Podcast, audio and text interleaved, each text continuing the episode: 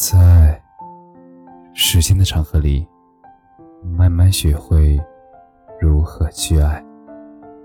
大家晚上好，我是深夜治愈师左师，每晚一问，伴你入眠。你生活中的低谷时刻是如何度过的？其实，人这一生的情绪状态，就像是心电图。有时跌宕起伏，忽高忽低。而当情绪上头的时候，我们会很难得懂得控制和排解，从而变成了情绪的奴隶，被其控制。尤其是在负面情绪涌上心头的时候，稍有不慎，就会让自己跌入了谷底。而以前的我也不例外。每当身处逆境或者是受挫的时候，我整个人就会变成了一个大写的“丧”字。买来烟酒，向自己灌个大醉，最后伴随着胃疼，昏昏入睡。其实第二天起来的感觉并不好受，不过我最终还是拖着疲惫的身体，又开始应付新的一天。直到在一次偶然的机会下，我认识了一位超级励志的残疾人运动员。初次见面时，他拄着一根拐杖，缓缓地向我走来，而我迎了上去，与他握手。只见他脸色红润，红润间，两嘴微微上扬，给人一种随和舒适的感觉。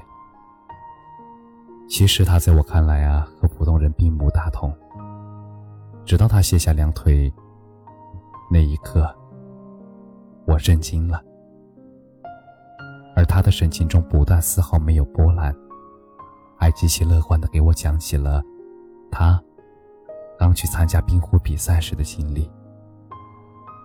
而那天和他相聊甚欢，从始至终也都没有因为自己失去双腿。而流露出负面的情绪。相反，他的言语中，处处都透露着积极的能量。而不仅是因为与他初识时，他才表现的乐观，和他认识了相当长的一段时间之后，他也依旧如此。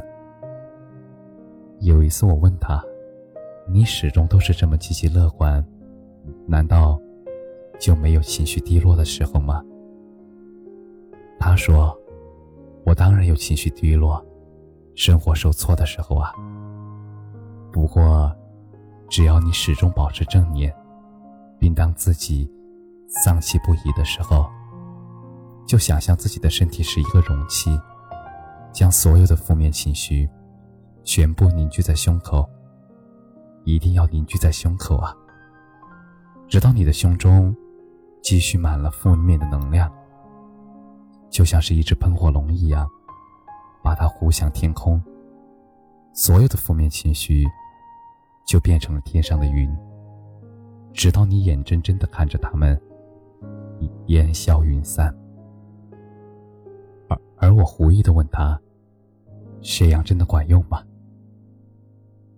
他笑着说：“只要自己心中保持正念。”就会很轻松的度过低落的时刻。后来我在情绪极其低落的时候，我想起了他的话，并且照做了。我努力的让自己保持正念，而过程刚开始其实还是蛮痛苦的，因为你的内心会跟那个充满负能量的自我做斗争，稍有不慎。就会产生放弃的想法。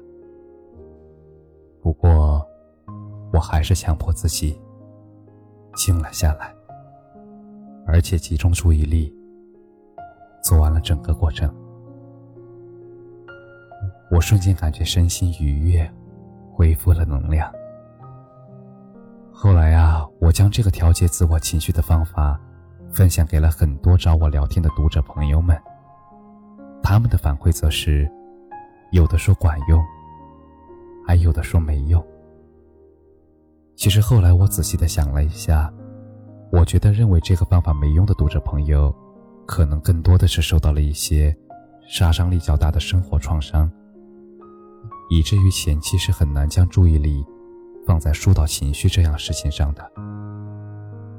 还有少数人，则是很享受将自己丢入谷底、持续低落的感觉，并且还会主动的抗拒。一切能拯救自己的路径，就像是我有一个远房的叔叔，因为年轻时的创业失败，就开始变得一蹶不振，每天酗酒，谁劝都没有用。后来呀，政府也有了新的政策，家里也变好了，还有一个体贴的老婆，一个孝顺的儿子。可是，在这依旧改变不了。他一日每天酗酒的日常，其实这种自我沉醉的方式，他足足持续了九年。直到一次之后，他不慎摔倒，成为了一个植物人。所以，你永远也无法试图让一个喜欢溺水于水中的人上岸。纵使你向他抛去了一个救生圈。也无果。不过，我终究认为，无论你处于何种境地，先让自己保持正念，才是后续能让情绪反弹的关键。我们无法左右明天的到来，却可以控制自己的情绪，来对付生活中的那些破事儿。愿你以后眼里有光，心中有正念。感谢你的收听。晚安